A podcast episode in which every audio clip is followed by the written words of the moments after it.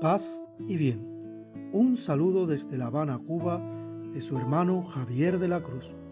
Bienvenidos al programa La Voz Eremita, una iniciativa del grupo Sanando Corazones y de la Iglesia Antigua Diversidad Cristiana.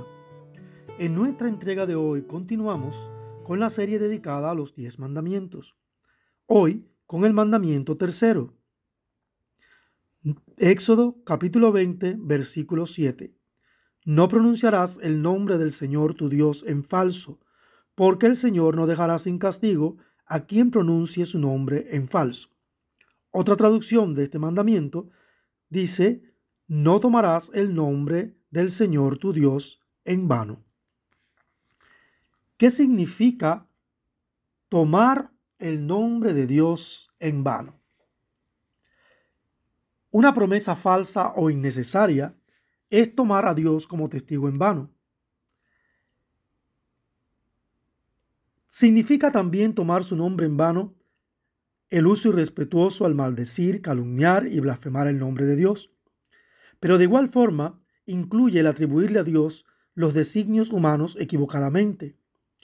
Esto nos prohíbe declarar que nuestras acciones o decisiones tienen la autoridad de Dios. Es mucho más terrible cuando se utiliza el nombre de Dios para actuar malvadamente. Es un crimen cuando se usa el nombre de Dios y de la religión para actuar con maldad, atribuyendo de este modo maldad al Todopoderoso.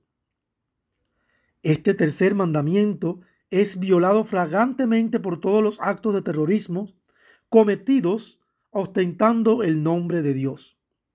Ninguna persona piadosa creería jamás que un Dios bueno aprobaría el poner explosivos, el matar personas.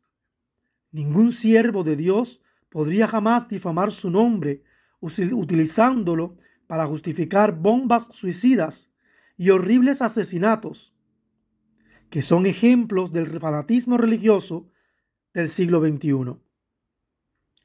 Dios ha mandado de forma certera nunca usar su nombre para justificar la maldad. Pareciera que algunos cristianos creen que seguir a Dios consiste en hablar de Dios basándose en su comprensión individual. Es muy peligroso decir, ¿es la voluntad de Dios que? ¿O Dios te está impulsando a? Y casi nunca es válido cuando lo dice alguien sin el discernimiento de la comunidad de la fe. Desde este punto de vista, la renuencia tradicional judía a pronunciar incluso la palabra en español Dios y aún más el nombre divino como tal, demuestra una sabiduría que con frecuencia le falta a muchos cristianos. Si fuéramos un poco más cuidadosos de no usar la palabra Dios a la ligera, tal vez seríamos más prudentes al afirmar que sabemos cuál es la voluntad de Dios, especialmente cuando aplica para otras personas. Este es un atinado comentario tomado del sitio Teología del Trabajo. El tercer mandamiento también nos recuerda que respetar los nombres de los seres humanos es importante para Dios. Jesús, el buen pastor, llama a sus ovejas por su nombre. Evangelio de Juan, capítulo 10, versículo 3.